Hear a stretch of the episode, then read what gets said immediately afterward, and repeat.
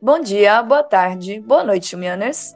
Eu sou a Aline Tedeschi e este é mais um cafezinho com a Xumian, nosso programa de podcast semanal com os destaques da nossa newsletter. Por sinal, gosta do nosso trabalho?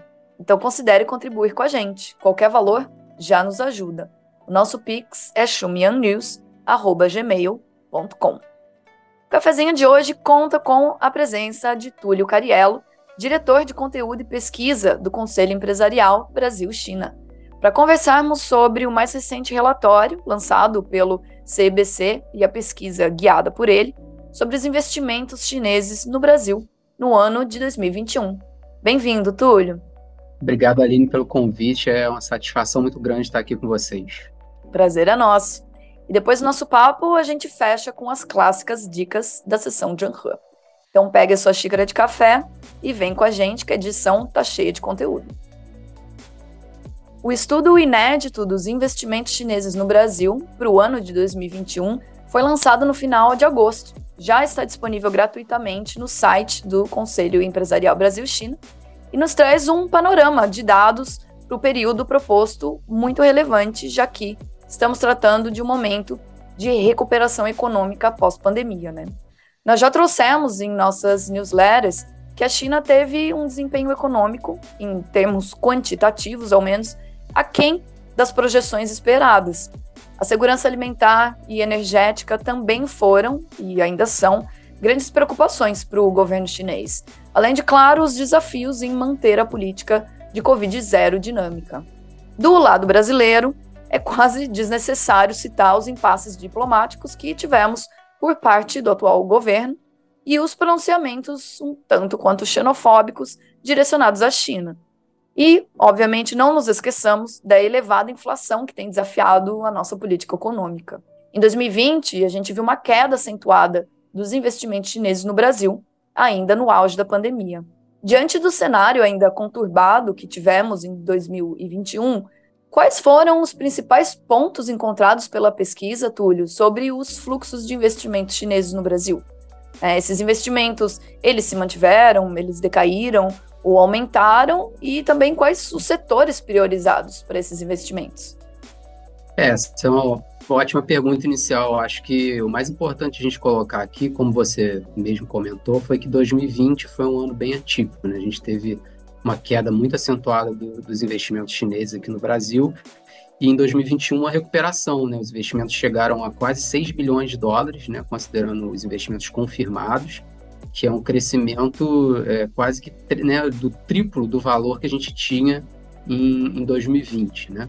E aí, se a gente for olhar também em relação ao número de projetos, foram 28 projetos né, em 2021, que é o segundo maior valor da série histórica, né? Ele fica empatado com 2017 e perde só para 2018, né? Que teve, se não me engano, 31 projetos. Então, assim, isso é bastante significativo, que mostra realmente é, uma retomada do interesse do investidor chinês aqui no Brasil. A gente vê que, que esse interesse continua, né? E que aquela queda de 2020 foi realmente por conta da pandemia, né, de todas as dificuldades que ela trouxe para o fechamento de novos negócios, o relativo fechamento também é, das fronteiras, né, que acabou dificultando também as viagens internacionais e, e o fluxo, né, de, de, mercadorias e pessoas.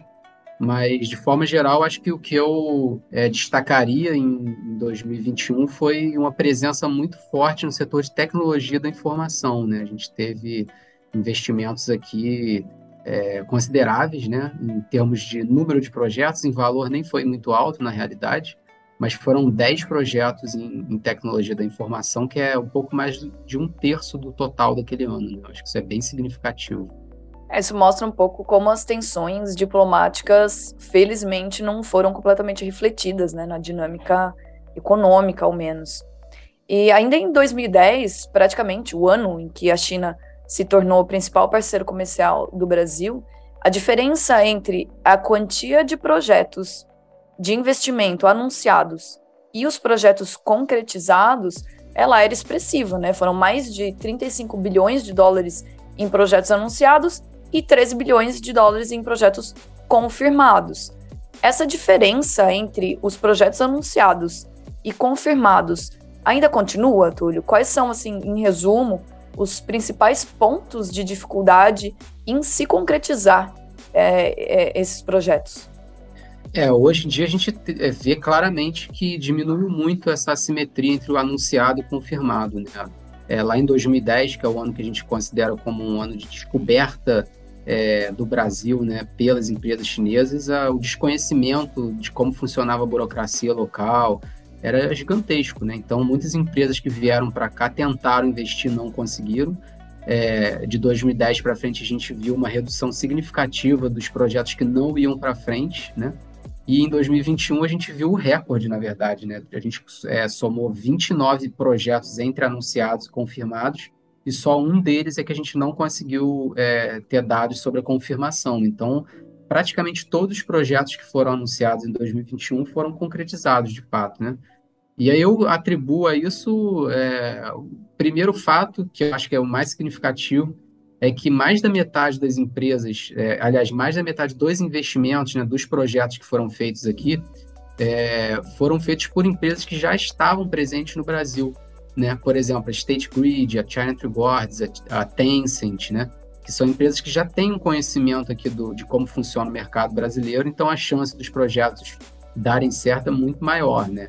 E aí eu também considero que é, os chineses, quando vêm para cá hoje investir, eles têm muitas parcerias com, com, empresas locais, né? É muito comum a gente ver, por exemplo, escritórios de advocacia muito interessados nas empresas chinesas. Se você for olhar o quadro de associados do CBC, por exemplo, tem um monte de escritórios de advocacia, né? Porque eles naturalmente querem ter proximidade com essas empresas, que sabem que eventualmente essas empresas vão precisar de um auxílio jurídico ali. Então, é, a minha percepção é que eles agora entendem muito melhor como que funciona o regime aqui burocrático, né? Como é que é o ambiente de negócios no Brasil e, e buscam mais ajuda também, além de já ter essa questão que eu comentei é, de, de, algumas empresas que vieram para cá é, já terem projetos em andamento, né? Sendo que muitas empresas que vieram para cá também compraram empresas brasileiras com todo um quadro operacional ali já em funcionamento, né? Em sintonia com, com toda, enfim, as peculiaridades do mercado brasileiro, eu acho que isso facilita muito é, que esses projetos, de fato, vão para frente. Né? É, parece que conhecimento do mercado, obviamente, ele acaba qualificando também, né, essas diretrizes estratégicas. Né? É, exatamente. Por causa dos motivos que eu citei ali no começo do nosso papo, né, e também pelo foco no aumento do consumo doméstico, como porcentagem do PIB, ou seja, é, a, China tende a se voltar também para dentro em momentos de crise, algo que é muito comum. O governo tem adotado uma postura mais cautelosa nos seus investimentos fora do país. Né? O, o, relatório do CBC também traz uma análise das tendências de investimentos globais e dos investimentos chineses no mundo. Né? Então, qual, qual seria a importância relativa desses investimentos chineses no Brasil em comparação com outros países receptores é, dos fluxos chineses, Túlio. E, e, o contrário também, né? Qual a participação significativa dos investimentos chineses no Brasil em comparação com outros países que também investem aqui? É bom, primeiro ponto aí é que a, a questão que você colocou muito bem, né? Hoje o, os investimentos chineses eles são muito mais cautelosos quando vão para o exterior, né? Até 2016 a gente viu um crescimento ininterrupto realmente dos investimentos chineses no exterior houve até uma certa euforia em determinado momento, né, uma política até induzida pelo próprio governo de estimular que as empresas chinesas fossem para fora, mas isso acabou causando alguns problemas. Né? A gente sabe que algumas empresas investiram é, em áreas de risco, por exemplo, muitas vezes áreas que sequer eram da, ali do perfil de atuação daquelas empresas, e no final das contas isso acaba sendo um problema para o próprio Estado chinês, porque eram feitos né, esses investimentos por empresas estatais. Então, houve um controle muito maior, né? Aí você vê que, por exemplo, em 2017 teve a primeira queda, e, e de 2017 até hoje, os investimentos chineses no mundo, eles variaram muito pouco, né? Na verdade, eles praticamente estagnaram, você tem ali um movimento, assim, de quedas e aumentos marginais, ficaram numa faixa muito semelhante, assim, na coisa de 120 bilhões de dólares, e, e isso não muda. É, desde então, eu acho até pouco provável que, que vá mudar no futuro, né?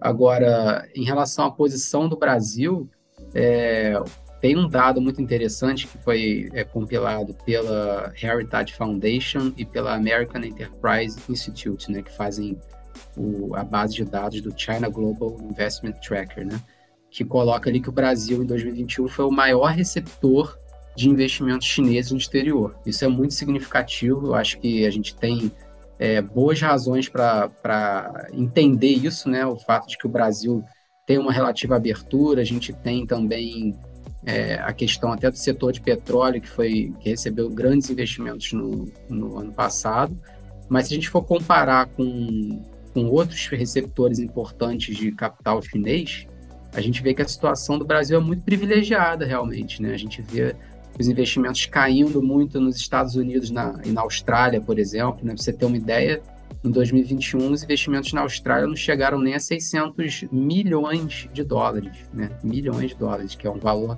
historicamente baixo. Os investimentos nos Estados Unidos tiveram é, o menor valor registrado, registrado desde o início da série histórica lá do, dessas instituições que eu comentei, né? E, e, na União Europeia, por exemplo, apesar de a gente ter visto um aumento, esse aumento tem que ser contextualizado, né? Porque o nível ainda é, do investimento era abaixo do nível pré-pandêmico e, e esse aumento foi causado por conta de um investimento muito significativo, né? Que somou basicamente aí um terço de todos os investimentos que foram feitos aquele ano na, na União Europeia, né? E aí, União Europeia e Reino Unido, que eles incluem no caso, né?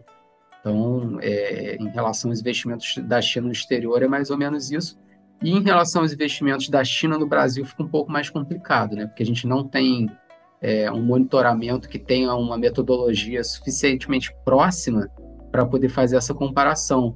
Mas até 2020, né? É, até 2020, a gente sabe que tinha um, monitoramento do Ministério da Economia que colocava é, a China e os Estados Unidos é, competindo ali quase que de igual para igual em termos de fluxo. Então, a gente sabe que hoje a China é um dos mais importantes investidores no Brasil em termos de fluxo. É, em termos de estoque, não, né? Porque a gente tem empresas, por exemplo, dos Estados Unidos ou da Europa investindo aqui há coisa de 100 anos, assim, né? Então é difícil competir. Mas eu acho que o cenário geral é mais ou menos esse, né? É, diferentemente do Brasil, né, na questão política da Austrália dos Estados Unidos, realmente refletiu né, no fluxo de comércio, fluxo de investimentos e fluxo de pessoas também, né?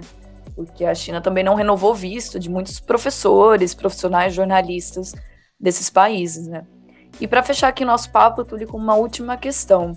Algo que chamou atenção no relatório, você também citou no começo da nossa conversa, foi o crescimento dos investimentos chineses em tecnologia da informação é, com 10 projetos só no estado de São Paulo.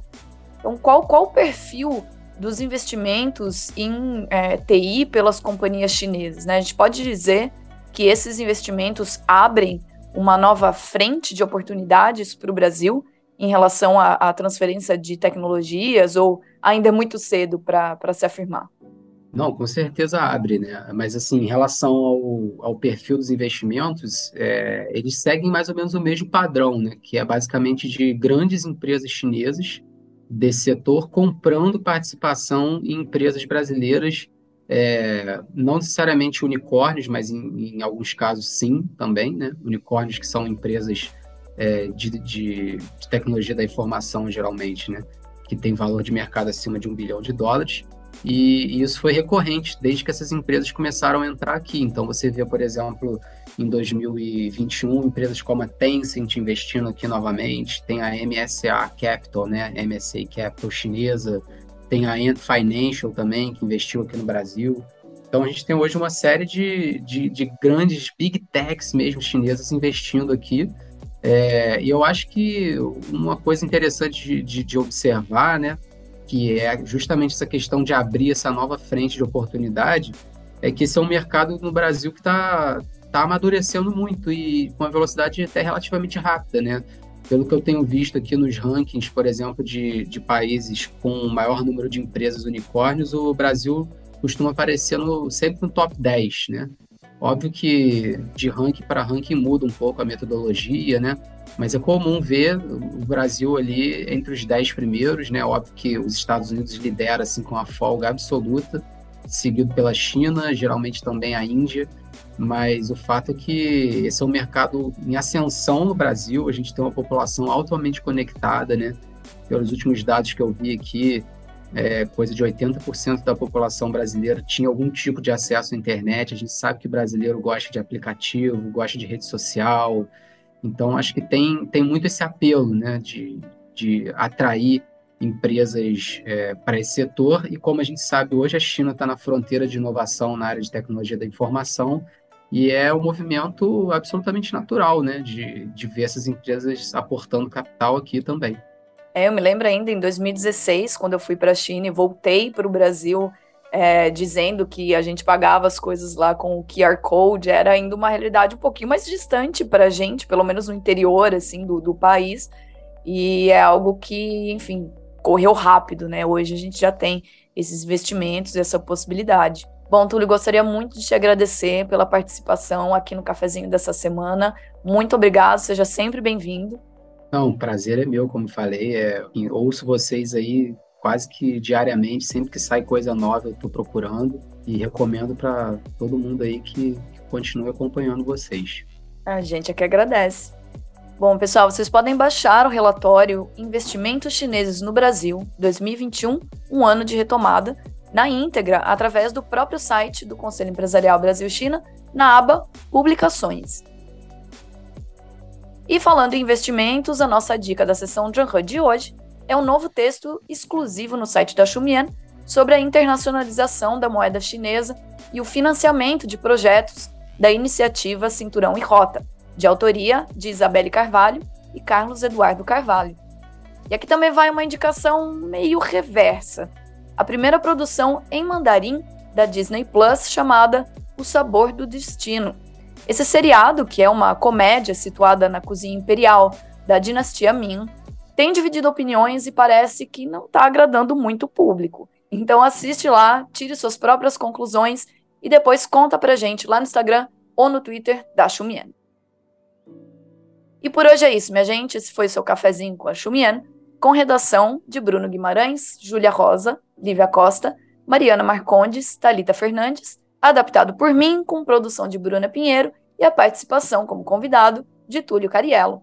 E lembrando, você pode acompanhar mais notícias sobre China em nossas redes sociais, além de, claro, assinar nossa newsletter semanal em www.chumien.com.br.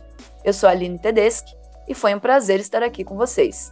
Até mais e a gente se ouve por aí.